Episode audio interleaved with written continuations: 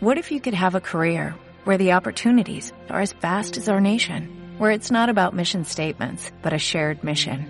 At U.S. Customs and Border Protection, we go beyond to protect more than borders, from ship to shore, air to ground, cities to local communities. CBP agents and officers are keeping people safe. Join U.S. Customs and Border Protection and go beyond for something far greater than yourself. Learn more at cbp.gov/careers. En Radio Castilla-La Mancha. ¡Silencio! ¡Silencio! ¡Cámara! ¡Callarse un momento para que se me oiga bien! ¡Acción! Estamos de cine. Amigos, siempre recordaréis este día como el día en que... ¿Estás listo? ¡Oh, sí! ¡Hasta el infinito y más allá! ¡Lo hemos conseguido! ¡Oh, capitán, mi capitán! ¡Oh, capitán, mi capitán! Con lluvia, con sol, con nieve, con hielo, la función debe continuar. ¡Soy el rey del mundo! Aquí comienza el programa de cine de Radio Castilla-La Mancha.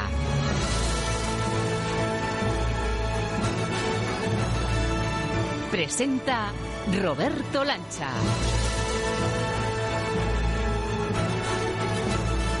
¡Qué semana, señoras y señores! ¡Qué gran celebración del cine! Música, arte y espectáculo unidos de la mano. Arte total. Una película maravillosa. Puro cine. Talento en estado puro. Portentosa.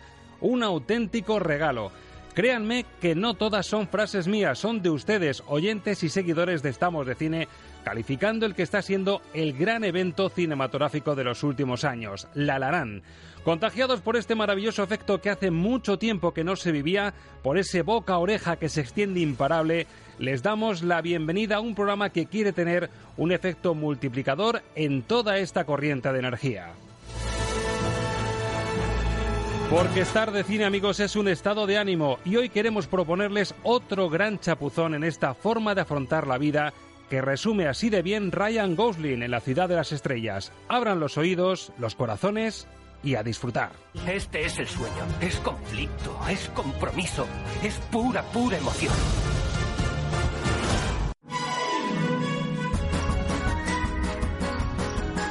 Momento de encender el proyector para ver los créditos iniciales de Estamos de Cine con esta tarjeta de presentación que despliega ya en pantalla Arancha Sánchez. Hola Arancha, muy buenas. Hola Roberto Lancha, muy buenas. ¿Qué has dicho? A ver, a ver, espera. Para la cinta, por favor.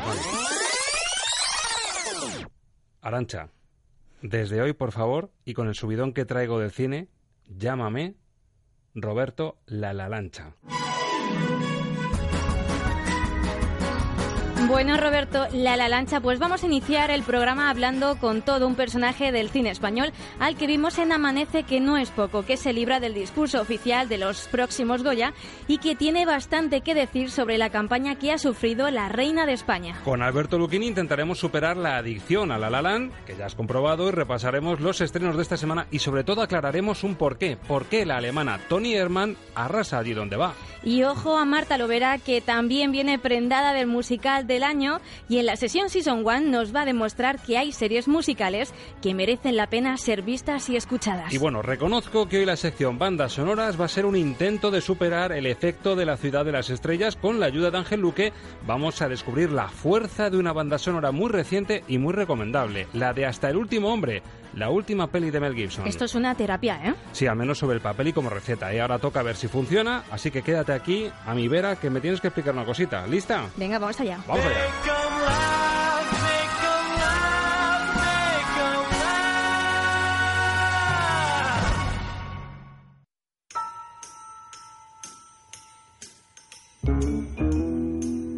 Bueno, a ver, Arancha.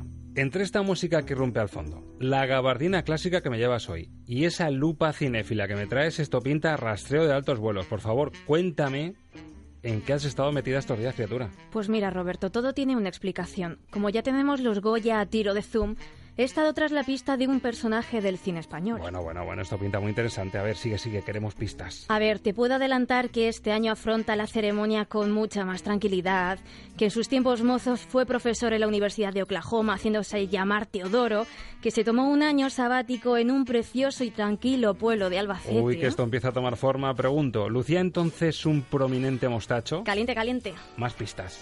Pues tras su surrealista año de barbecho en Aina, la vimos en Chicas de hoy en día, Todo por la pasta, Orquesta Club de Virginia, La Marrana, Todos a la cárcel. Sigue que lo tengo en la punta de la lengua, te lo prometo. Luego llegó Acción Mutante, Todos los hombres sois iguales, Una pareja perfecta, El tiempo de la felicidad, Carreteras secundarias. Espera, espera. ¿Intentas decirme que has intentado conseguir para Estamos de Cine al protagonista de La Buena Estrella, el que salió con Jordi Moya y con Maribel Verdú? Y peculiar director de La niña de tus ojos de Trueba y minero indignado en Pídele cuentas al rey. Y ya sin ese mostacho prominente prota en la caja 507, ¿que sí? Sí, ya lo tienes ahí, Robert, y es que ya te digo que también salió en la tele. Fue un serrano hostelero y campechano y que tiene un cabreo monumental por lo que ha pasado con su última película que ha estrenado hace nada con Trueba. Pero bueno, Arancha, ¿lo dices en serio? ¿Has conseguido que podamos hablar? Sí, Shh, calla, calla y escucha, anda.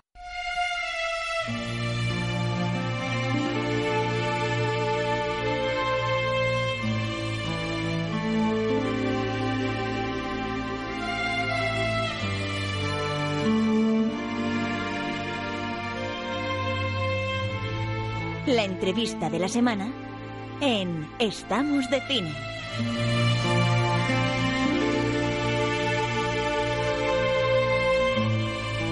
La entrevista de la semana que yo creo que a nuestro próximo invitado esta música le tiene que traer seguramente buenos recuerdos. Don Antonio Resines, muy buenas.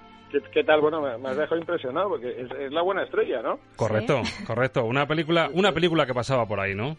Sí, no, En su pues vida. nada, es que, hacia que no oía la música no te quiero ni contar. Hombre, no, no, fue una película muy importante. Pero ha sido, ha sido un bonito arranque, esto promete. Por supuesto, yo, yo tengo que reconocer, Antonio, que esta, esta película, mm, posiblemente de tu carrera, mm, fuera de Amanece, que no es poco, que eso es otro mundo y ahora entraremos en él, porque te llamamos de Radio Castilla-La Mancha y ya Sí, sabes tú que, que Amanece, que no es poco aquí en esta tierra, es, Es mucho un- más que una película. Un mito, un Es mito. un mito, es un mito. Pero hay que reconocer que el papel, papelón que tuviste en La Buena Estrella, yo creo que mm, es de lo mejor que llevas en la mochila después de tantos años, ¿no? Pues hombre, pro- probablemente sí. Yo estoy contento de, algún trabajo que he hecho, pero pero ese, hombre, yo creo que sí. que- eh, sobre todo porque se dio unas circunstancias muy especiales y estaba todo el mundo dentro de la capacidad de cada uno, la mía pequeña, muy inspirado. Y, y bueno, y lo de Ricardo marcó mucho, ¿no? Que Ricardo Franco, el director, estaba el hombre muy, muy tocado y eso, pues, eh, y hablando de este tipo de cosas, pues de del amor, de la vida, de la muerte, pues hombre, eso pues no- nos marcó un poco, sí. Pero fíjate que dentro de, de, mm, la amalgama de personajes que has tocado de todo tipo, porque hay que reconocer que no solo has tocado comedia, sino que aquí nos sorprendiste, por ejemplo, con este papel dramático, yo en lo que te hemos visto tanto en tele como en cine, en la gran pantalla, yo creo que el personaje que interpretas en La Buena Estrella es el que yo diría que tiene, menos tiene que ver contigo como persona. Pues tampoco te creas, porque estas cosas son, eh, eh, para hacer un, un papel siempre tiras de cosas que tienes tú, unas son más evidentes y otras más, están un poco más ocultas, ¿no? Pero, hombre, no, yo no soy como ese, vamos, no estoy castrado, si me no, no, me refería a eso, sino a ese mundo No, interior, no, ese mundo interior broma. tan turbio y tan... Eso, ese mundo interior, bueno, pues todo el mundo tenemos nuestros momentos malos y, y situaciones en las que no, pues no sabes muy bien qué hacer, eh, que, que dudas, todo el mundo, o sea, bueno, casi todo el mundo, me imagino, pues se ha enamorado, todo el mundo ha sufrido por amor, en fin, hay muchas cosas que puedes tirar de ellas, ¿no? Y agarrarte. Y, sobre eso vas construyendo el personaje, lo que pasa es que estaba muy bien escrito. Y es una cosa que, que siempre he dicho y yo he tenido la gran suerte de que me han guiones que estaban muy bien, que no había que hacerse muchas preguntas, porque pues ya sabías, como, como hablaba el tío, ya sabías cómo respondía y, y qué pensaba y qué iba a hacer, ¿no? Entonces eso está muy bien. Yo imagino, En este caso pasó. yo imagino, Antonio, que cuando recibiste el guion de La Buena Estrella, la sensación tuvo que ser distinta cuando recibiste en su día, hace ya 28 años, el guion de Amanece que no es poco, de José Luis Cuerda. Pues sí, yo no sé si cuando, cuando leíste aquello, empezaste a reírte, eh, te echaste las manos en la cabeza diciendo esto era en serio, ¿habías hablado No. con Cuerda antes de todo? Bueno, yo, te, yo te, te recuerdo, hablando de cuerda, esto que, que ya había hecho una película con él, Mm. había hecho eh, Paresinones, entonces ya sabía un poco por dónde iba el personaje, pero no me imaginaba que iba a llegar tan lejos. Y había visto una película suya eh, que se llamaba Total, una que hizo para televisión. Sí. Que, bueno, que tuvo una difusión, eh, pues en la televisión de aquella época, que era una, Entonces, bueno, pues yo la vi, pues no se hicieron un pase, no me acuerdo ahora mismo. Bueno, el caso es que, que ya habéis visto un antecedente de lo que iba a ser Amanecer que no es poco, que luego continuaría con una supuesta trilogía que es eh, eh, Así en el cielo como en la tierra, ¿no? Bueno, entonces, eh, claro, me quedé alucinado cómo me a quedar, hombre. Yo soy más o menos normal, o sea, el, pero, pero yo sabía que algo pasaba ahí. Había cosas que no entendía, porque no... O sea, había momentos que eran como realismo puro y duro y otros momentos que eran como una demencia que no sabía muy bien por dónde es. Luego se ha inventado el término cuerda de subruralismo, pero debía ser porque estaba un poco más al sur, Aina y toda esa zona que el, que el norte de Albacete. Bueno, el caso es que, que lo leías y te quedas alucinado, claro. Pero se empezó a formar aquello y lo empezamos a leer en voz alta con la gente que había elegido, que por cierto tiene un reparto amanece espectacular. Espectacular. Y entonces, bueno, pues, eh, pues todo empezaba a encajar. No sabemos muy bien cómo, porque porque no había motivo. Ese sí que es, un guion que no te, no te puedes plantear nada, porque no hay motivos para hacer cosas que hacíamos, ni decir cosas que decíamos, pero bueno. Pero luego todo junto, bueno, no es que tenga un sentido, es que tiene mucho sentido. Entonces, bueno, pues eh, eso fue otra, otro golpe de suerte, sí, francamente. Yo entiendo, casi intuyo, que no, no, era la época todavía, ni mucho menos de los DVDs estos o los Blu-rays con el cómo se hizo, pero imagino que tomas falsas y risas tuvo que haber en, esa, en ese rodaje para aburrir. Bueno, sí, las hubo, por supuesto las hubo porque éramos una, una caterva de cerebrados importante, ¿no? Eso sí, todos muy conscientes, cuando trabajamos, trabajamos, eso, es en serio. Pero luego había una cosa que estaba muy bien, no, no, no era el momento de los making of y cosas de estas, no, pero eh, lo pasamos muy bien, pero era muy en serio, porque el truco de hacer comedia es hacerla de verdad. O sea que si tienes que decir una burrada, pues, pues ¿por, qué, por, qué la mato, padre? O, me respetará, padre, pues tienes que decirlo en serio, pues si te ríes, pues no vale. Los que sí se reían eran los que estaban detrás de cámara. Entonces, bueno, pues sabíamos que algo estaba pasando allí que, que de verdad que muchos no éramos conscientes. Porque yo me acuerdo por la noche que cuando cenábamos, pues había gente que le preguntaba cosas a... Ay, no cómo se llama, una pena. Alberto Bobé creo que se llama, que murió el pobre. Que hablaba con la, con la calabaza. Esto, pues, si le pregunté, ¿era calabaza? Sí. Sí, sí, sí. bueno, pues le preguntaba que, que no pillaba él el asunto todavía y tal.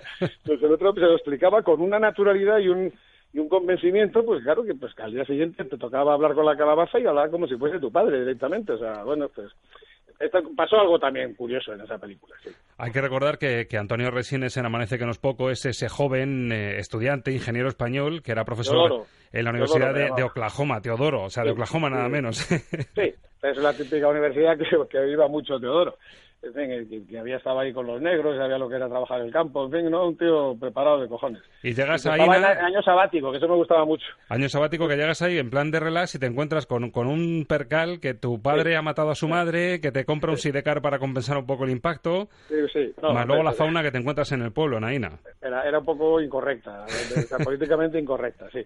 Pero sí, bueno, pues todo eso junto, que leído apuntaba maneras, eh, unido y pegado en, en una película, pues pues da una película asombrosa, como mínimo, ¿no? Y, y, y ahora vista ahora, pues francamente entretenida y, y demente, directamente, pero bueno. Bueno, fíjate hasta, hasta qué punto fue la trascendencia, no solo que ya está en, yo creo que en la historia del cine español en el terreno de la comedia, como, es una referencia absoluta, sino que luego hay un grupo aquí en Castilla-La Mancha que se llaman Los Amanecistas, que celebran incluso su, su, su, día en Aina y se concentran allí para rendir homenaje a la película. te voy a leer una cosa que te vas a quedar asombrado, que lo tengo aquí puesto porque es como de cachondeo.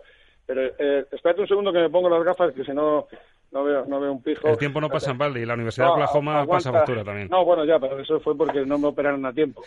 Mire, dice, dice literalmente, la coordinadora amanecista omnímoda, y debajo, entre paréntesis, y secreta, certifica que Antonio Resines ha encontrado la asociación que decía Pepe y es socio de honor de los amanecistas.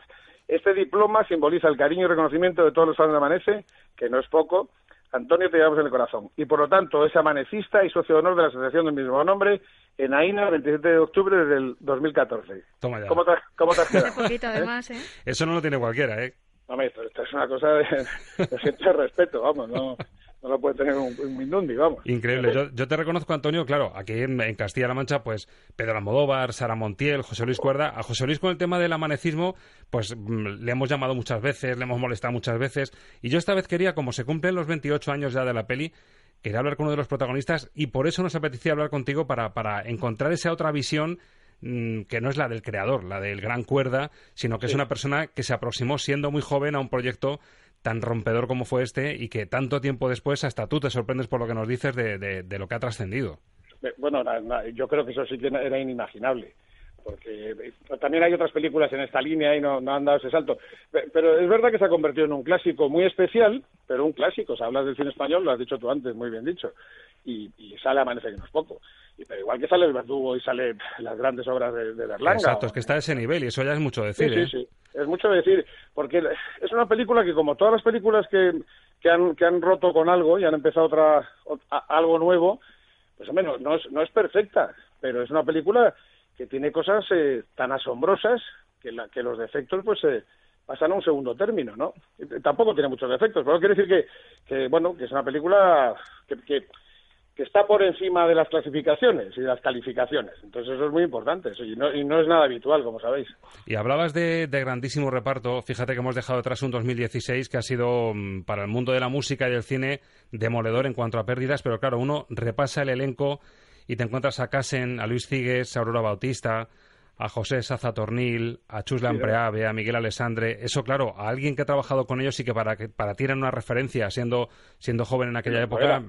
Sí. Exactamente. Bueno, pues lo eran antes, ¿eh? porque toda esta gente que yo, yo nunca me imaginé, pues 10 eh, años antes, aunque yo ya estaba haciendo cosas de cine, corto, que iba a trabajar un día con todos estos juntos. Entonces, eh, bueno, que, hay, que, hay, que, estamos hablando de Aurora Bautista, o sea, que yo no había nacido cuando hizo Agustina Aragón, o sea que, que son gente importantísima en la historia del cine español, ¿no? Y, y dentro de la historia del cine español lo ganan grandísimos actores todos, o sea que tiene una trayectoria deslumbrante, ¿no? Y estar ahí con ellos, pues hombre, pues, pues era, era, era maravilloso, ¿no? Yo, eso sí que no se me hubiese ocurrido en la vida, vamos. leíamos hace poquito también en, en algún medio de comunicación un porcentaje demoledor del número de actores y actrices españolas que podían vivir de su trabajo en la actualidad. Era un porcentaje bajísimo, creo que no llegaba al 10%. Sí. Y desde luego, el que tú durante tantos años te hayas mantenido activo, hayas conservado, digamos, la fuerza y la, mm, también el, buen paladar para elegir guiones, eso, amigo, según está la cosa, Antonio, tiene su mérito, ¿eh? Pero es mucha suerte, ¿eh? Hombre, algo de mérito tiene que tener, porque si fuese un, un, tipo, pues hombre, tirando a muy mal actor, pues no me llamaría la gente. De hecho, dentro de... Sí. Sí, no, perdona. No, que, que siendo apañado, porque tampoco soy un genio, pues hombre, me he defendido bastante bien, sí, pero sobre todo porque tengo mucha suerte, porque he, estado, esa cosa que dicen los americanos, que la voy a decir en, castellano, pero están en el sitio oportuno, en el momento oportuno. Te cuenta la primera película que hago yo es con Fernando Trueba, y no de protagonista. y era como, dice, bueno, pues, chico, pues pues eso es suerte. Y la segunda que hago era con Colombo, bueno, pues, pues, pues más suerte. Y, y, luego con Cuerda, y ala, pues venga. Y luego todos, esa gente se ha demostrado que tiene mucho talento. Y, y, felizmente he seguido colaborando con ellos en muchas películas, ¿no? Sí, de hecho la más reciente, la, la, de Trueba, la reina de España reciente, que también vaya fastidio la que se ha montado alrededor de ella. Imagino que eso habrá dejado mal sabor de boca a muchos, ¿no? Bueno, no, mal sabor de boca es poco, horroroso. Sí. O sea, con ganas de... Bueno, en fin, me voy a callar porque luego las palabras las carga el diablo. Pero al margen de eso, sí ha sido, yo no me lo esperaba por ningún, ni por ni por la campaña activa de, una serie de gente diciendo idioteces. Mm. No, entiendo, no entiendo por qué no ido la gente a verla. Más que nada, porque trabajar en un proyecto tan bonito, recuperar eh, La Niña de tus Ojos con, con, un gran director, con aquel elenco tan impresionante que sigue siendo, con una Penélope en, la cresta de la ola, y que haya pasado esto, es que yo creo que va a ser digno de estudio. ¿eh? es que además hay un problema que, que, se, añade, se, añade, a esto, es que eh, eh, yo te digo que desde mi punto de vista habrá gente que opine que no, pero muy poca gente, o sea, yo digo que la película para mí es buena. Es una película divertida, entretenida, que te lo pasas muy bien, eh, tiene momentos muy bonitos, emocionantes, bueno. Es que y es posible que algunos de los poquísimos que la han visto digan que no les gusta. El porcentaje es más pequeño, me da la impresión. Pero es que no ha ido nadie a verla. Bueno, nadie, perdón. Sí, que, la gente no. está juzgando por su calidad ni se han, dado la oportunidad a la película de verla en la sala. A mí me, ha contado gente y dice, que, que me han dicho que es muy mala. Dice, pero tú la has visto. dice, no. Ah, vale. Bueno, esto pasa con otras películas, pero en este caso es extrañísimo porque es que han ido a verla aproximadamente 150.000, 160.000 espectadores, mm. que no es nada. La niña de tus ojos, para que te hagas una idea, hace 18 años la vieron dos millones y medio de personas. Madre mía. Pues no se entiende sí, la campaña ha hecho mucho daño, evidentemente. Una campaña desaforada, disparatada, con muy mala leche. Pero bueno, eso es que no ha ido nadie. Nadie. O sea, de, vamos, a, vamos a suponer que la campaña venía desde una de un sector ideológico. Fíjate qué fino estoy siendo. Esto me lo he aprendido de ser presidente. presidente de la Academia, ¿no? ha sacado ahí el alma del discurso. Bueno, entonces, eh, pero imagínate, es que el asunto de es que no han ido del otro, del otro espectro, me faltaba decir, espectro ideológico. No ha ido nadie a verla, nadie. Y dices, coño, ¿qué ha pasado aquí? ¿Por qué no ha ido nadie? Pues yo todavía no tengo la respuesta. Sí, además imagino que, tendréis vuestro grupo de WhatsApp, vuestras relaciones entre los actores y la gente que habéis participado en la película y habréis flipado entre todos, ¿no? No, yo WhatsApp no tengo. Eres anti. Sí. Bueno, no es, que no, tengo, es que no lo tengo porque ya si tengo que eh, responder 20 llamadas todos los días ya con WhatsApp no tengo que contar. Bueno, entonces, eh, no, pero bueno, claro, por supuesto lo, hemos hablado, pero nadie da con la clave. O sea, no hay una sola clave. Se ha producido la, la tormenta perfecta. O sea, empezó mal desde el principio una serie de historias y bueno, pues han derivado en una cosa que nadie se esperaba, vamos, en absoluto, vamos. Oye, Antonio, y en positivo, por cambiar un poquito de tercio y dejar atrás ese maltrago, eh, ¿qué, tienes en mente? ¿En qué estás trabajando? ¿Te vamos a ver en, próxima peli a la vista, en, televisión? Película, no, películas, bueno, hay, un par de proyectos de películas, pero bueno, estar un poco todavía en una fase muy muy primeriza. Eh, iba a decir embrionaria, pero me sonaba un poco cursi. Esto, entonces, eh, estoy, estoy, estrenamos ahora en televisión una, una comedia que se llama E-Family en inglés iFamily, sí. por la I de, delante. Y nada, que hago un papel ahí de, mafiosillo, un poco patético y eso. Un poco en la línea de... pero... Ah, amigo, un, serrano un poco mafioso, a lo mejor. En esa línea. Pero sin escobilla, ¿eh? Sí, sí, sin escobilla, ¿no? Estas otras cosillas. Pero vamos, sí, bueno, eh, saldremos ahora. Y vamos a salir a, esta semana, pues saldremos la siguiente o la otra, más o menos.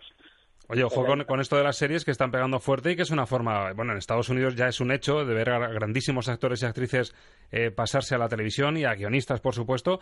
No va a ser menos el cine español y un, grande como Resines, que encima también creciste con Los Serrano, hay que reconocerlo. Ah, no, que coño, antes me había hecho ya otras tres o cuatro series. O sea, que yo he hecho trescientos y pico capítulos de series, de una hora, ¿eh? Madre mía. que, en fin, que son unos cuantos, sí, no, hombre. yo, esto ya lo sabía desde hacía tiempo. Oye, esa sensación de que, de que el tipo de Los Serranos sí que es, es muy cercano a quién eres tú, en realidad. Sí. Sí, ¿no? Sí. Se nota en la naturalidad, te lo digo porque es que parece que estás viendo a Antonio Resines en estado puro. hombre, bueno, también eh, cuando hago entrevistas también actúo, ¿eh? Sí. Eso que te he contado es mentira. No, pero bueno, sí me, parece, me parezco en cosas, me parezco bastante, sí. Antonio lo de cañas, ¿eh? nada más. Lo de poner las cañetas. Oye, pues ha sido un grandísimo placer, Antonio, hablar contigo. Recordar Amanece que nos poco en este 28 cumpleaños. Imagino que te dejarás caer en, en alguna quedada de estas amanecista estuve, ¿no? Estuve, no me acuerdo por qué fue, hace...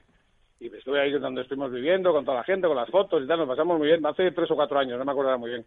Y sí, sí, volveremos. Mientras el cuerpo aguante, volveremos. ¿Se come algo especial? ¿En una quedada de estas hacen ahí una calabaza extraña o algún guiso que sea también un poco surrealista o no? No me acuerdo, no. Yo creo que fuimos a un sitio, no, nos, nos pusieron, nos echaron de comer y, y, nos lo comimos. No, no me acuerdo así nada especial, vamos. Pero no entró mal la cosa, ¿no? No, sobre todo muy bueno el percebe de la zona de Albacete. Es, es una... de, lo, mejor que hay allí, sí. Hombre, vamos, sí.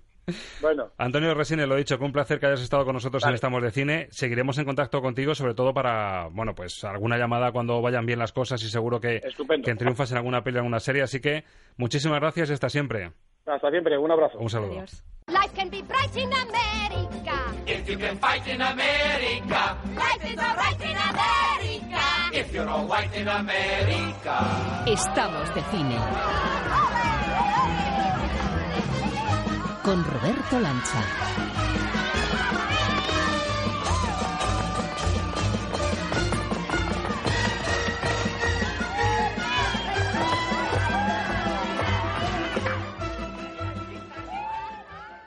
You got the invitation, you got the right address. You need some medication, the answer's always yes. Los estrenos de la semana en el filtro Lucchini.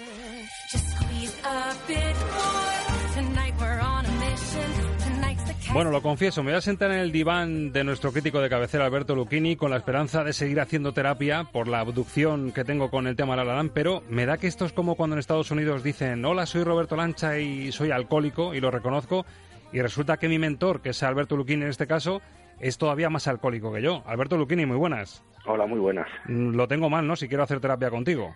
Eh, pues va a ser un problema porque yo ya voy por dos veces y creo que va a caer la tercera este fin de semana, o sea que vamos, vamos mal por ahí. Oye, curioso que ha pasado gente que la ha visto la primera vez y que a lo mejor no ha tenido esa, esa explosión de, de, cine que hemos tenido los que la vimos la primera vez, han repetido y en la segunda ya han, palpado y han degustado esos detalles que la hacen tan grande a la Dalán. Curioso también el efecto ese, ¿eh? Bueno, es que eh, eso suele pasar con todas las grandes películas, que a medida que se van visionando van ganando y van mejorando. O sea, una película mala o una película tramposa, al segundo visionado se cae. Una película buena, al segundo se le encuentran más cosas y al tercero todavía más y esta tiene toda la pinta de que se puede ver todas las veces que se quiere y siempre le vamos a encontrar algo. Porque tiene tanto, tanto. Es una grandísima celebración del cine y de hecho vamos, aparte de, de, todos los eh, hitos que yo creo que va a superar La La se produce uno esta semana que es muy bonito y es que crítica y público, como destacáis en Metrópoli, coinciden porque, sorpresa, sorpresa, se ha colocado la número uno en taquilla cuando incluso los propios gestores de muchas salas tenían dudas sobre esto. Bueno, sí, por, por, una vez y sin que sirva de precedente, ha habido una comunión entre el, público y, la crítica que, no viene sino a confirmar que estamos ante uno de los grandes fenómenos cinematográficos de, los últimos tiempos. Es verdad que las críticas han sido espléndidas, es verdad que la película mm, viene avalada por muchos premios, pero también es verdad que el boca a oído le está funcionando a la película, o sea, la gente sale tan feliz del cine que lo primero que hace es recomendársela a todo el mundo que puede. Si juntamos esos tres factores y la calidad de la película, pues al final resulta que tenemos que a la crítica le gusta, al público le gusta. Eso es el cine de verdad. Bueno, vamos ahora con la terapia porque es verdad que la vida sigue, el cine sigue, llegan estrenos y nos trae, por ejemplo, Arancha en esta ficha uno de los más esperados europeos, la alemana Toni Hermann. La directora alemana Maren Aden dirige esta película cómica donde nos presenta a Winfried, padre de Inés, a la que decide visitar por sorpresa. En ese encuentro descubrirá que ha perdido el sentido del humor y se esforzará al máximo para devolver la felicidad a su hija. Todo esto gracias a su alter ego Tony Herman. Los actores Peter Simonicek y Sandra Hüller componen el reparto principal. Lo siento, mi padre me ha gastado esta broma estúpida. ¿Quieres arruinarme la vida o qué? Si se trata de su padre, se equivoca. Bueno, y entonces eres feliz aquí? Estamos hablando de muchos conceptos. Diversión, felicidad, vida. ¿Por qué merece la pena vivir? Siempre tenemos que hacer una cosa u otra o la de más allá y mientras tanto se nos pasa la vida. Sí, de los padres puede aprenderse mucho. Hoy mi pregunta, como decía el gran chiquito de la calzada en sus chistes, ¿quién es este Tony Herman que va callando la boca a todo el mundo, que va obteniendo premios allá por donde va?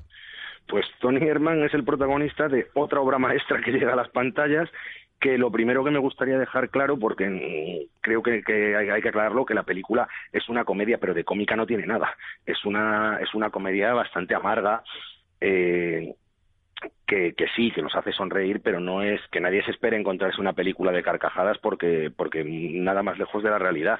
Es la gran película europea de 2016, ha llevado todos los premios del, del año pasado y es, es una película extrañísima sobre una relación entre, entre padre e hija, eh, con este personaje Tony Herman con dentaduras postizas, vestido con pieles de oso, un tipo realmente peculiar que hace todo lo posible porque su hija aprenda a vivir y, es una película, mm, yo me atrevería a decir casi que, es, que hasta estrambótica, porque tiene escenas realmente surrealistas. Hay una escena de, de, un desnudo colectivo que dura casi 20 minutos, que es una de las escenas más embarazosas que se pueden ver, pero al mismo tiempo eh, es de esas veces que, que dices, bueno, pues sí, es, es, un desnudo por exigencias del guion y además tiene sentido lo que, lo que pasa en esa escena.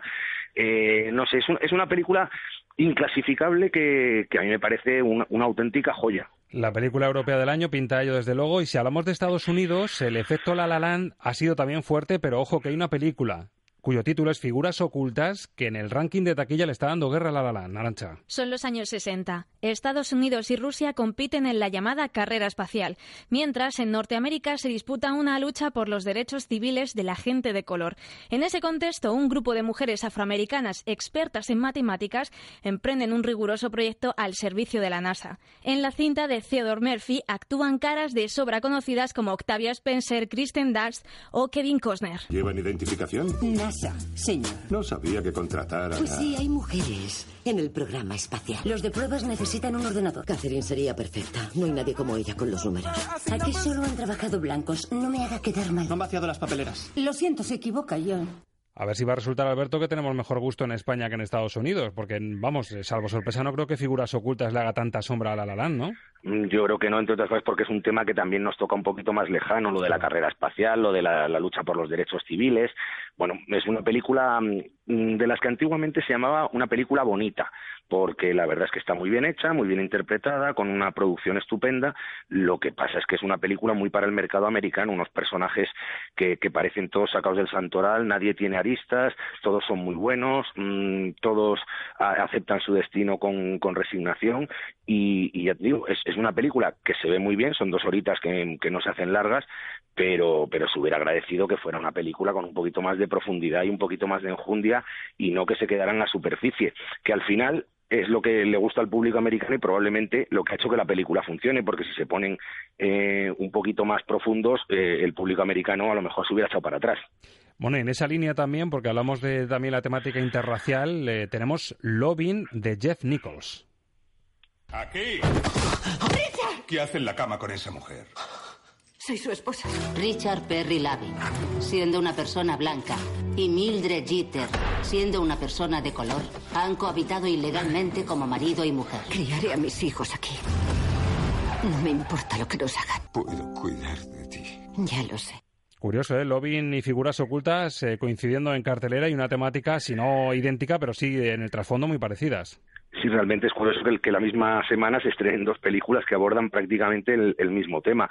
La diferencia entre las dos películas es que esta Loving sí que tiene esa profundidad y esa enjundia que, echaba yo de menos en, figuras ocultas, entre otras cosas porque está dirigida por un señor que es Jeff Nichols, que, ya nos ha demostrado que es un pedazo de director. Es él hizo dos peliculones como Matt con, con Matthew McConaughey y, luego hizo Take Shelter y es un, un director independiente que, que se moja, se compromete y la verdad es que Loving tiene toda la dureza toda la crítica, todo el, espíritu subversivo que falta en figuras ocultas. Es decir, es una película mm, más independiente, mucho menos mainstream y la prueba es que ha funcionado mucho menos en taquilla, claro. Y ojo que en España, una que pinta que va a funcionar muy bien en taquilla, aunque me da que las estrellas que va a obtener en calificaciones van a ser mucho menores, se llegan los del túnel. Se ha producido el derrumbamiento de uno de los túneles. Por fin han podido ser rescatados. Veo desde aquí que en estos momentos están empezando a salir los supervivientes. Os prometí que os sacaría de aquí. Yo os dije. Y es que a todos les va de puta madre y los demás somos basura. Que todo el que entró al túnel era maravilloso. Coño, que no entró ni un desgraciado.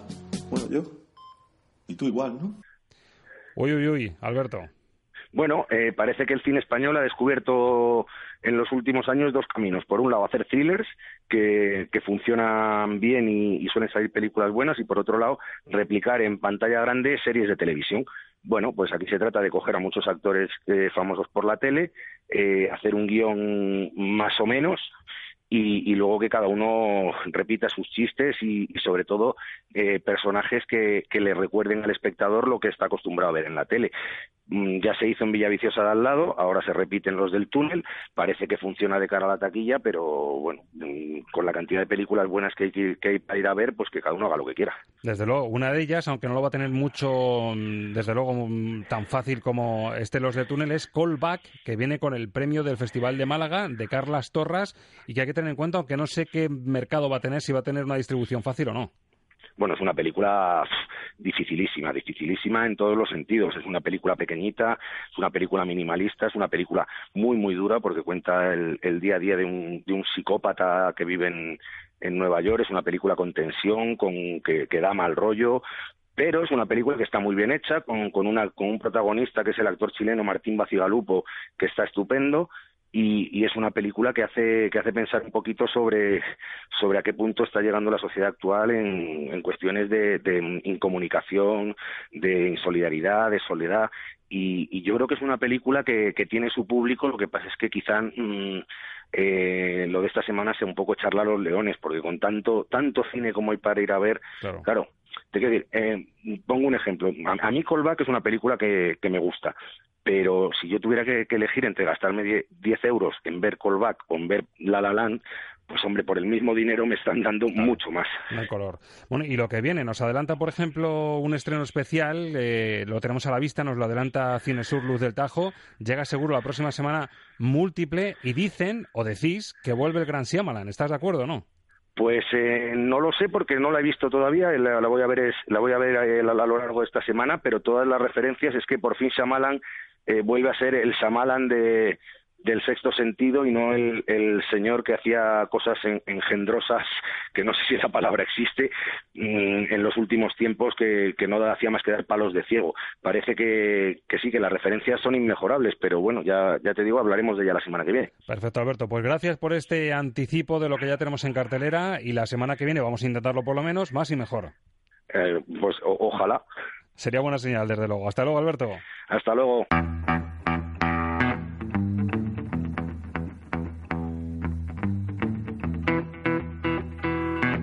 En Radio Castilla-La Mancha, estamos de cine. Con Roberto Lancha.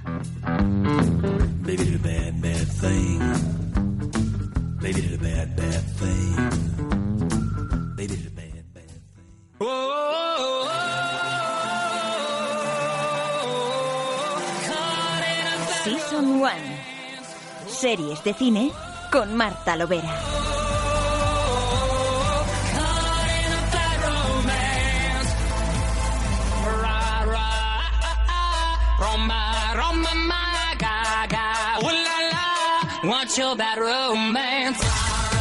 Hola Marta Lovera, muy buenas. Hola, ¿qué tal Roberto? La la lancha. Esa es la actitud, esa es la actitud, correcto. Vaya semana que llevamos, te pasa lo que a mí, que estamos con la adicción a la la land increíble. Eh, no dejo de pensar en otra cosa, es que desde que vi la película tengo la banda sonora todo el rato en mi cabeza. Claro, hasta el punto dirán los oyentes, a esto se les ha ido por completo y meten aquí una versión de Lady Gaga, este Bad Romance, y resulta que tiene que ver con una serie musical. Y es que lo de La La Land se nos ha metido tan dentro que hoy la sección la dedicamos a series musicales que existen. Claro, tenemos que superar un poquito el mono que se nos ha quedado con La La Land y resulta que la tele lleva ya años, antes de La La Land había vida también, había musicales y en televisión lo sabía. Eh, y bastante buenos además, aunque luego se les fuera un poco la pinza, pero bueno, había musicales y bien hechos. Este es un ejemplo, estamos escuchando Exactamente. Bad Romance, que es de Glee, una serie mm, que tiene, para que la gente lo entienda, su paralelismo con fama. Aunque nos tenemos que ir a la noche de los tiempos para hablar de fama, pero sí es cierto que estamos en un instituto en el que hay una especie de sección para gente que le gusta la música, un poco friki al principio, y en el que resulta que se descubren unos talentazos que cantan temazos como este de fondo. Sí, Glee se centra más en los típicos pringados, nadie los quiere en el instituto, son todos unos frikis, cada uno por unas razones distintas, y se unen en ese coro dirigido por el profesor Shu, que es su lugar mágico en el que ellos se expresan y cantan sus canciones, hacen unos temazos increíbles. Claro, esto es la magia de los musicales, hacen unos números mm, dignos de Broadway, como si aquí no pasara nada y es un instituto normal y corriente de un pueblo perdido en Ohio. O sea, tampoco es. Pero esa es la gracia de los musicales, ¿no? Y Glee en su momento fue todo un boom. Preguntas, ¿por qué tampoco en España fue tan boom? ¿O simplemente se me pasó a mí o a más gente? ¿O de hecho en España tampoco fue un pelotazo? Mm, a ver, llegó a ser bastante conocida, pero volvemos a lo mismo. Fue conocida en Internet, donde la gente ha visto Glee. Se intentó emitir, creo que en algún canal en abierto. Ahora sé que se emite o se, emitía en alguno de estos canales de pago.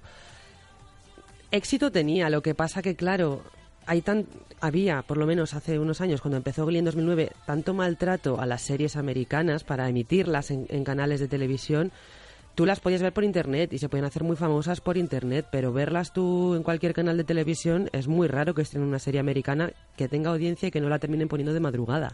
Yo, como me dijiste que íbamos a tocar este tema, me vi ayer el primer capítulo. Y es verdad que entra muy bien en clave de comedia, pero luego, claro, imagino que tendría un poco, a ver, la comparación, un poco el efecto de Operación Triunfo. Es decir, te familiarizas con los personajes, empatizas con ellos y ya cada capítulo que avanza es que van cantando mejor, que los números son más complejos y encima el reclamo de escuchar grandes temazos conocidos pero interpretados por ellos. Yo creo que ese, ese sería un poco el bucle en el que se metió la serie y el reclamo que tenía, el tirón que tenía para sus seguidores, ¿no? Lo que le pasó sobre todo a Glee es lo que le pasa muchas veces a Ryan Murphy. Glee es de Ryan Murphy, ahora mismo es el showrunner de moda, está con American Horror Story, eh, El pueblo contra J. Simpson, ha ganado premios a punta pala Ryan Murphy y con Glee empezó muy bien, pero al final llegó un punto que se olvidó de meterle trama a la serie. Casi era una sucesión de números musicales muy bien hechos, los protagonistas cantan muy bien, liderados por Lia Michelle, que es una voz brutal, es el, papel de Rachel. Mm.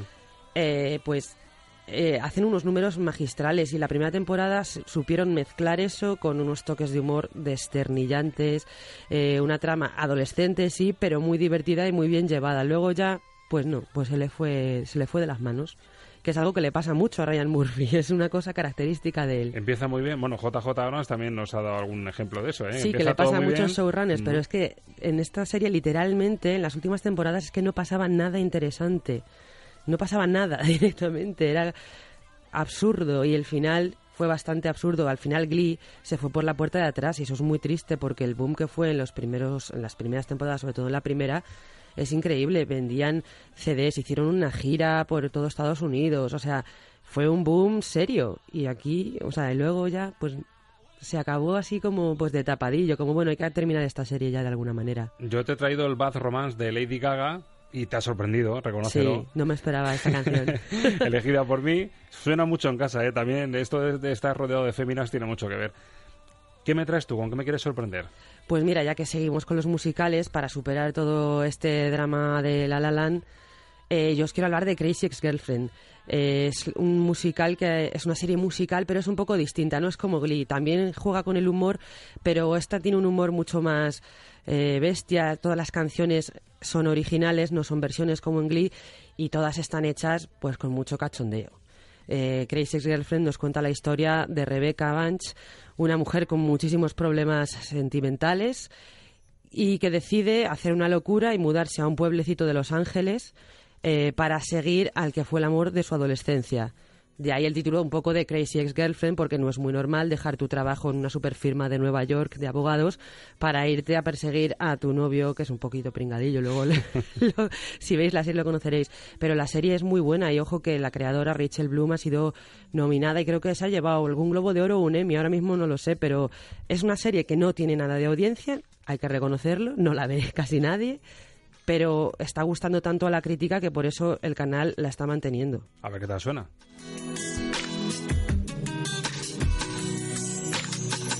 A first I make everything shiny and smooth. Oh yeah, cause I want my bucket to be so soft for you. Bueno, suena bien, buen rollito, o sea, calidad, ¿no? Pero... Suena bien, ella canta muy bien, pero claro, esta- estas canciones, si no dominas el inglés, hay que verlas con subtítulos. He visto que en la versión doblada de esta serie las canciones están dobladas. A mí Uh. eso me parece demasiado. Y es trabajo, porque eso es... Es trabajo Mm. que lo miré y la verdad no está mal del todo traducida, pero es que al final se pierde. Las canciones deberían dejarlas en versión original. Y esta canción en concreto es muy graciosa. Es que lo que os recomiendo es que veáis el capítulo, es del primer capítulo concretamente, y describe pues cómo ella se arregla para quedar con un chico y, la- y todas las torturas por las que a veces pasan las mujeres para arreglarse y verse guapas y divinas. Bueno, pues recétame este Crazy. ¿Qué más me recetas para salir de la adicción la La Land? Pues hace un año o dos, es que ya no me acuerdo bien, el caso es que ya ha terminado, se estrenó Galavant, otra serie musical muy extraña, muy loca, eh, que nos está como mm, situada en la Edad Media, pero claro, una Edad Media un poquito libre, por así Versión decirlo. americana, ¿no? Sí, a ver, está claro que es una comedia que lo que ellos no quieren es contarte la historia de Inglaterra ni nada y les da igual el rigor histórico. Lo que quieren es situar una canción como del típico héroe eh, caballero que salva la damisela, pero todo en plan cachondeo, el rey que se supone que es malvado y terrible es un auténtico pringado y todo esto adornado con unas canciones igual, cachondísimas. La serie se Tampoco llama Galavant. El toque golfo de Rec. Sí, que digamos que es así, pero aún, aún peor, aún más golfo. Entonces la serie es divertidísima, se llama Galavant. Y es una pena porque igual otra serie que no, no le acompañó a la audiencia, pero que gracias a que Internet hizo presión ahí, por lo menos duró dos temporadas. Yo os la recomiendo totalmente. True love was never this ecstatic, nor as wildly acrobatic. Yes, he loved her to excess, thrice daily more or less, and she'd be screaming,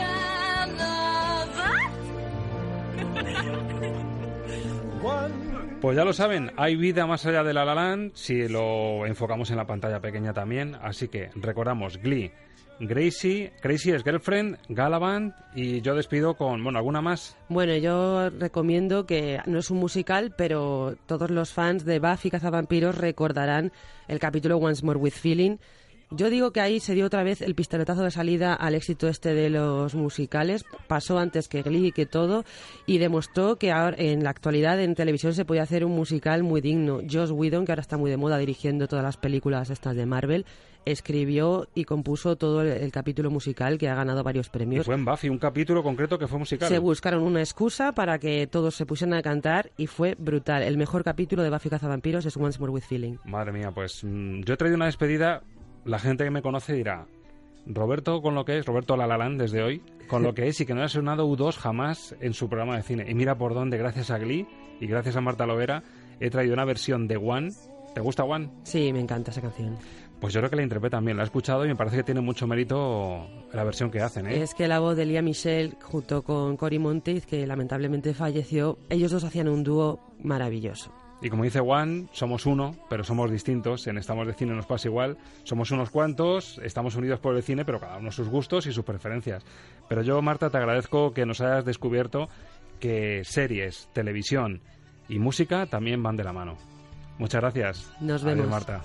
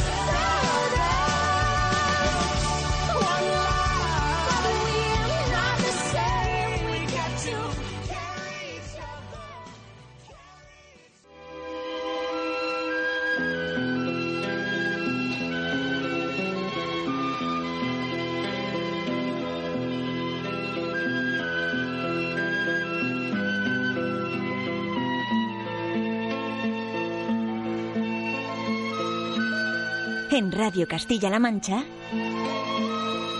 estamos de cine.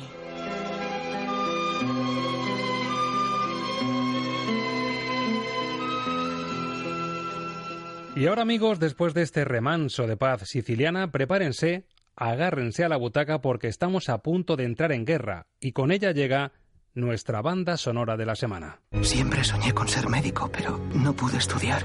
¿Tú no matas? No, señor. Pues en la guerra suele haber muertos. El soldado Das no cree en la violencia. Así que no esperéis que os salve en el campo de batalla. Mientras los demás arrebatan vidas, yo las salvaré.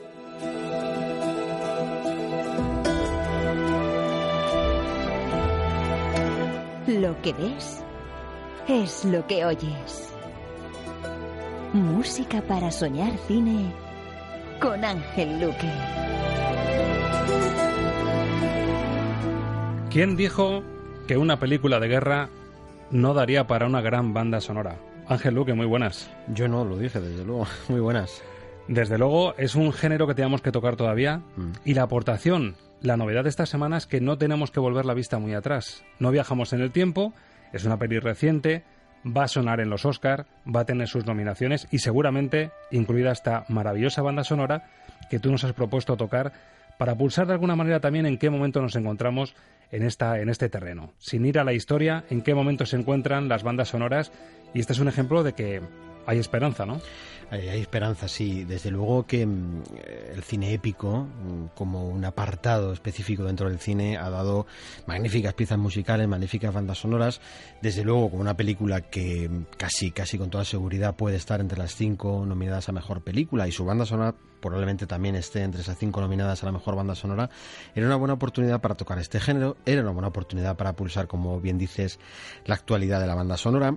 Una actualidad que en los últimos años eh, pasa por bandas sonoras muy cuestionables, es decir, ha habido un- unos años en que hay de todo, ¿no? Y de hecho nos vamos a encontrar seguramente con nombres en esas listas de bandas sonoras que no son grandes bandas sonoras. Jackie, por ejemplo, que está oyéndose mucho, Arrival, o sea, hay, hay bandas sonoras por ahí que probablemente aparezcan, no tienen el empaque, por ejemplo, de esta banda sonora. Está hecha para una película que, bueno, requería quizá un estilo más eh, clásico, y esto lo pongo entre comillas, y nos ha ofrecido eh, Rupert Gregson Williams, que es el, el autor de esta banda sonora, nos ha ofrecido yo creo que una banda sonora muy interesante para este para lo que ha sido el año 2016, ya pasado año 2016, quizá junto con la banda sonora de Juego de Tronos, el, el episodio 6, la parte 6, eh, quizá ha sido lo más bonito que se ha hecho para música. Estamos hablando de Hasta el último hombre, la última gran aportación de Mel Gibson. Este hombre no hace cosas a medias. Este, este hombre cuando se mete en el cine hace películas épicas de todo tipo y siempre sabe rodearse de buenos compositores. Es decir, es difícil recordar una mm, película con el sello de Mel Gibson que no esté acompañada de buena música. Sí, es difícil, es difícil, ¿no? Todos tenemos ahí en mente, por ejemplo, Braveheart, que quizás es una de las cosas más simbólicas en cuanto a bandas sonoras que, que ha aportado eh, la dirección de, de Gibson. Bueno, yo creo que Mel Gibson es como un director que tiene tantas particularidades, eh, es tan específico y desde luego mm, el aliento no te lo deja así de cualquier manera, te lo entrecorta con, O la su, pasión. con su cine. Ojo a la banda sonora de la pasión, ¿eh? Sí, esa, esa banda sonora es magnífica, hablaremos de ella en su momento, es una banda sonora muy, muy interesante, ¿no? Aquí eh, elige a este compositor, Gregson Williams, que es un compositor muy de segundo plano. ¿Y por qué? ¿Cuál es la razón? Pues mira, igual que el autor de, que también hablaremos en su momento, de Juego de Tronos, eh, pertenecen a una escuela de producción, por decirlo así, que es la de Hans Zimmer. Hans Zimmer creó una productora de músicos, hizo una cosa que no existía, la creó él. Hans Zimmer es autor, pues desde Rayman, podemos repasar Gladiator, por ejemplo, Pearl Harbor, que va en la línea de, de esta película en cierta medida. Bueno, Hans Zimmer es un gran autor de música épica y tiene su propia productora de músicos y ahí tiene apuntados una lista larguísima de compositores que han trabajado en su productora. Los hermanos Gregson Williams, porque Harry y Rupert son, son dos compositores que son hermanos, y por ejemplo el autor de, de la banda sonora de Juego de Tronos, pertenecen a esa lista de gente que ha trabajado para Zimmer. Esto es una escuela de música muy interesante que trabajan en esta línea. Y hacen cosas tan bonitas como estas que escuchamos de fondo.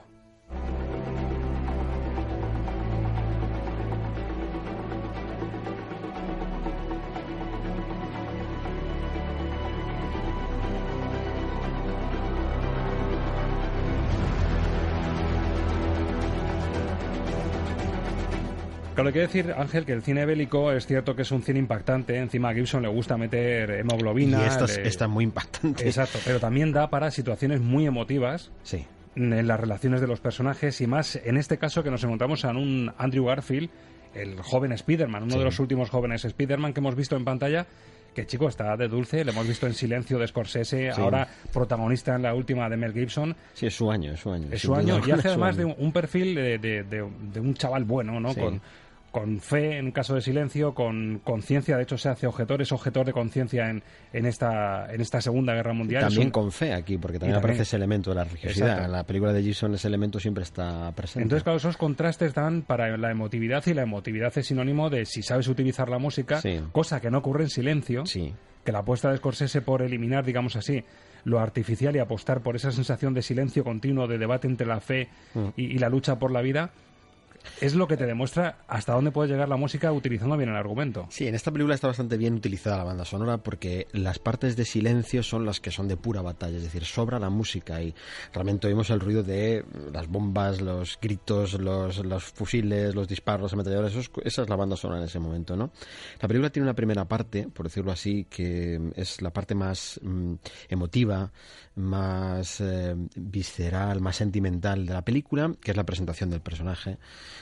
de Dash, el soldado Dash, que es un ser excepcional, hay que decir que eso está basado en hechos reales, ¿no?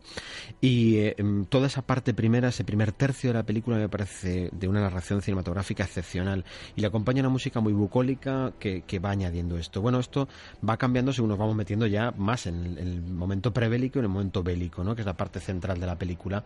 Y eso eh, está muy bien equilibrado porque ahí se utilizan unas melodías mm, muy adaptadas a lo, que ya hemos visto en otras películas. Es decir, esto lo hemos visto desde Salvar a Soldado Rayón, que tiene el mejor desembarco en Normandía que se haya hecho quizá nunca, eh, la Delgada Línea Roja, eh, teníamos eh, Pearl Harbor, que fue una película bastante menor, pero que contó con una banda sonora muy en esta línea. Es decir, ahí se adapta muy bien el compositor y crea una partitura, yo creo que de lo más sólido que se ha hecho en este año, sin duda alguna, y con pasajes como el que estamos escuchando, que son excepcionales en la orquesta.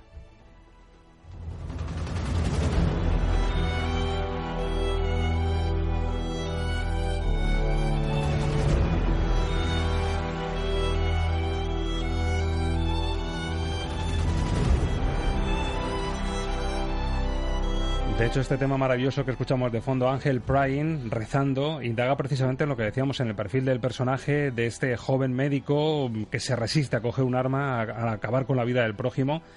Y este orando viene a demostrar un poco esa, esa lucha que tiene interior, ¿no? Por lo que está viviendo, por lo que está viendo, por lo que está sufriendo. Pertenece a un momento en el que los demás compañeros, después de haber realizado su gran acto épico, que fue salvar a 75 hombres del campo de batalla, uno a uno. Cuando ya se había abandonado el campo de batalla, él se quedó y los fue salvando uno a uno. Es, es que es una historia realmente de una, de una carga emotiva tremenda, ¿no? apartando quizá toda esa parte que también la tiene, ¿no? De, lo que es la reafirmación del espíritu americano y todo este tipo de cosas. Bueno, yo eh, entiendo ese razonamiento, pero cuando uno ve la película y escucha eh, esta banda sonora y ve partes de lo que es la historia, bueno, se está ensalzando la figura del objetor de conciencia, es decir, con lo cual ya no estamos... está ahí, pero no es tan claro que sea ese de justificación belicista, porque lo que se ensalza es el papel del objetor de conciencia y cómo al final todos sus compañeros que, que, se habían burlado, que le habían maltratado, ¿no? Por no ser el soldado al uso, realmente se dan cuenta que quien les salva la vida es quien la está entregando cada día y sin un arma, ¿no? que es lo que, que lo que él hace. Hay momentos eh, sublimes, maravillosos, donde se juega perfectamente con la parte eh, orquestal, con el sonido de las campanas tubulares, como eh, esa parte más gloriosa, ¿no? con las voces eh, oníricas ahí de fondo, es, es, realmente fantástico. Y esa parte de Praying, de la oración, que quizás sea el mejor tema de toda la banda sonora, es el momento en el que los demás compañeros piden que no puedan volver al campo de batalla si no es con él. Y él les dice, yo si vuelvo al campo de batalla es haciendo una oración.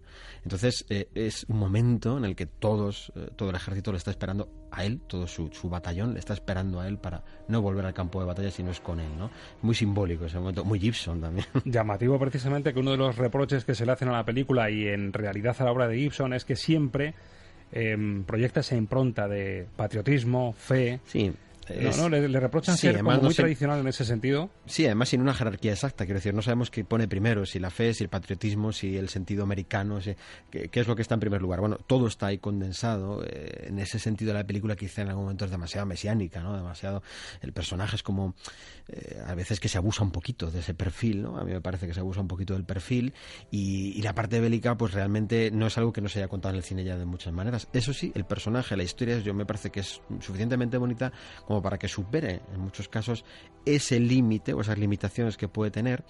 Y la banda sonora crea una atmósfera que nos mete pues en ese ambiente de estamos viendo una gran película de guerra, ¿no? Es esa historia que uno se sienta a ver y dice, bueno, quiero que me cuenten hoy una, de, una película bélica. Yo entiendo que el cine bélico a todo el mundo no le tiene por qué gustar. Por ejemplo, yo no soy un apasionado de ese tipo de cine, pero reconozco que cuando una película filmada, como está filmada esta película, todas las secuencias de la batalla son espeluznantes y, están hechas eh, de manera artesanal, vamos, es una, una obra de, de orfebrería prácticamente eh, como está hecha y te ponen los pelos de punta, hace que muchas veces los ojos se te pongan vidriosos de la emoción que transmite, ¿no? Tiene que ser muy perfeccionista Gibson, lo demostró en La Pasión, por supuesto, al tocar un tema tan sensible como la historia de la vida de Jesús y su muerte sobre todo. Mm. Hablábamos de Jim Kelly también como perfeccionista. Hablábamos de las casualidades que pueden rodear a un gran proyecto, una gran película como fue Cantando bajo la lluvia, como es este hasta el último hombre. Yo me pregunto, Ángel, realmente, ese detallismo que tienen estos directores será realmente de empezar a bucear en bandas sonoras, de escuchar, o a lo mejor en esos famosos cócteles que tienen Los Ángeles, le dicen, oye, mira, te voy a presentar a este compositor. Es que el mundo de las casualidades en el cine, ya lo es en la vida, pero en el cine, igual le dice, mira, Mel, te voy a presentar a este Hmm. compositor que es amigo tal, de la familia. Mira, hay o una, hay una anécdota con esta banda sonora. Se dice que el accidente con el que murió eh, James Horner eh, era porque venía de casa de Mel Gibson y le había propuesto hacer esta banda sonora. Vaya. Sí. Sabía yo que había, que había truco, ¿eh?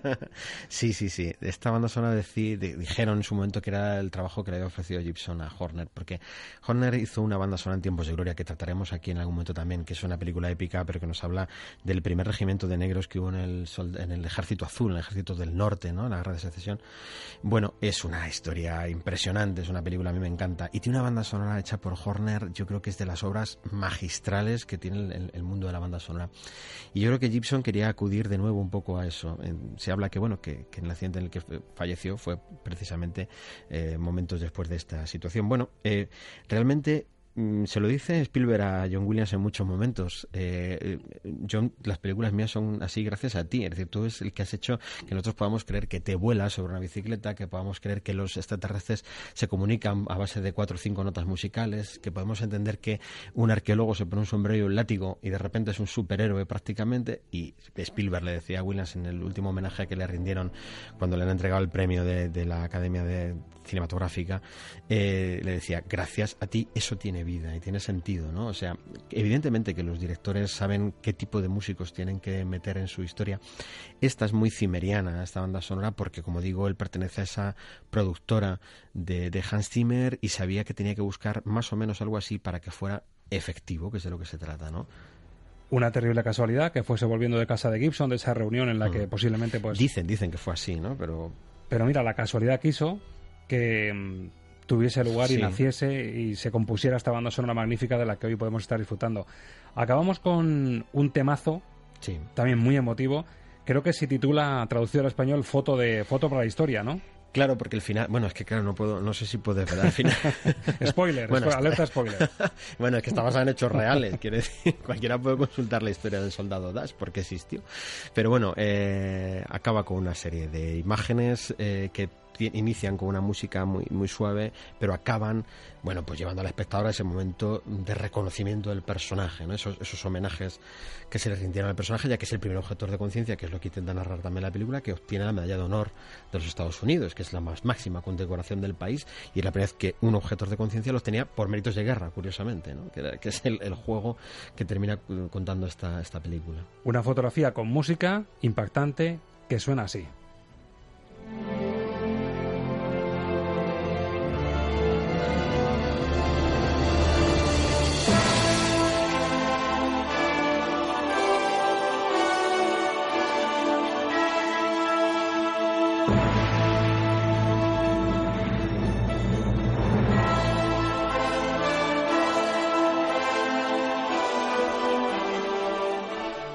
Ángel Luque, maravillosa. Desde luego, un gustazo saber que las bandas sonoras, que la música de cine sigue en forma, Sí, que no está. hay que volver la vista a los 50, a los 60. Está en forma, cuesta un poco últimamente encontrarse bandas sonoras así, pero está en forma. Y esta banda sonora es dignísima, es eh, muy, muy eh, recomendable, es quizá, como digo, de lo mejor que ha habido en el 2016 y es un gusto escucharla, la verdad. En nombre de los oyentes y del mío propio, gracias por acercárnosla, por Gracias. descubrirlo. Te reservo butaca la semana que viene. Aquí estaremos, a ver qué proyectamos. Dios dirá. Hasta luego, Ángel. Hasta luego.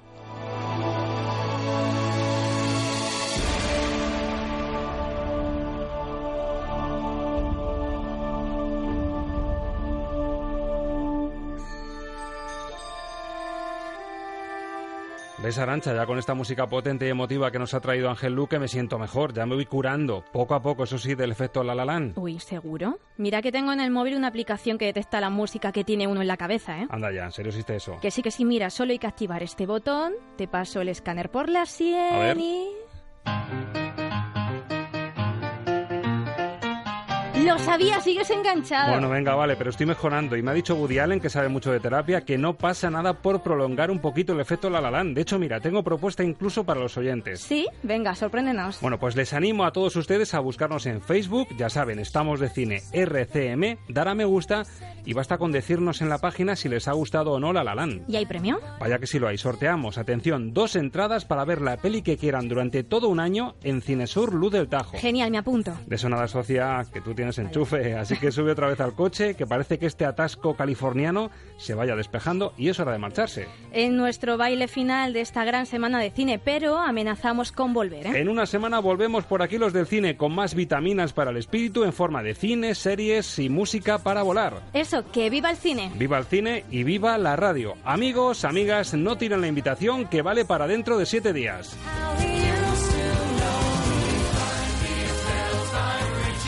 Así que aquí nos vemos. Chao familia. Adiós a todos.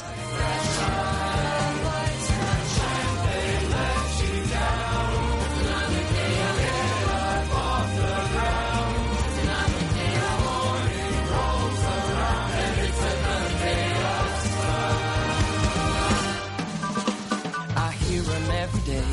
The rhythms in the canyons that'll never fade away. The ballads in the barrooms left by those who came before. They say we gotta want it more. So I bang on every door.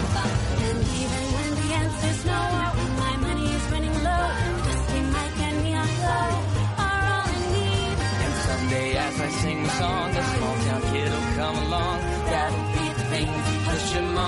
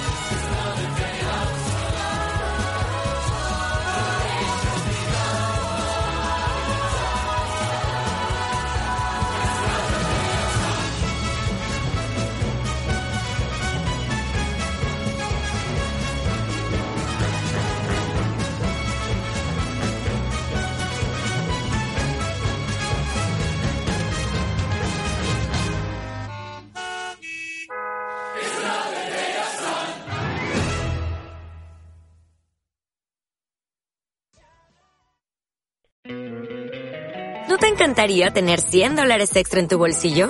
Haz que un experto bilingüe de TurboTax declare tus impuestos para el 31 de marzo y obtén 100 dólares de vuelta al instante. Porque no importa cuáles hayan sido tus logros del año pasado, TurboTax hace que cuenten. Obtén 100 dólares de vuelta y tus impuestos con 100% de precisión. Solo con Intuit TurboTax. Debes declarar para el 31 de marzo. Crédito solo aplicable al costo de la presentación federal con TurboTax Full Service. Oferta sujeta a cambios o cancelación en cualquier momento.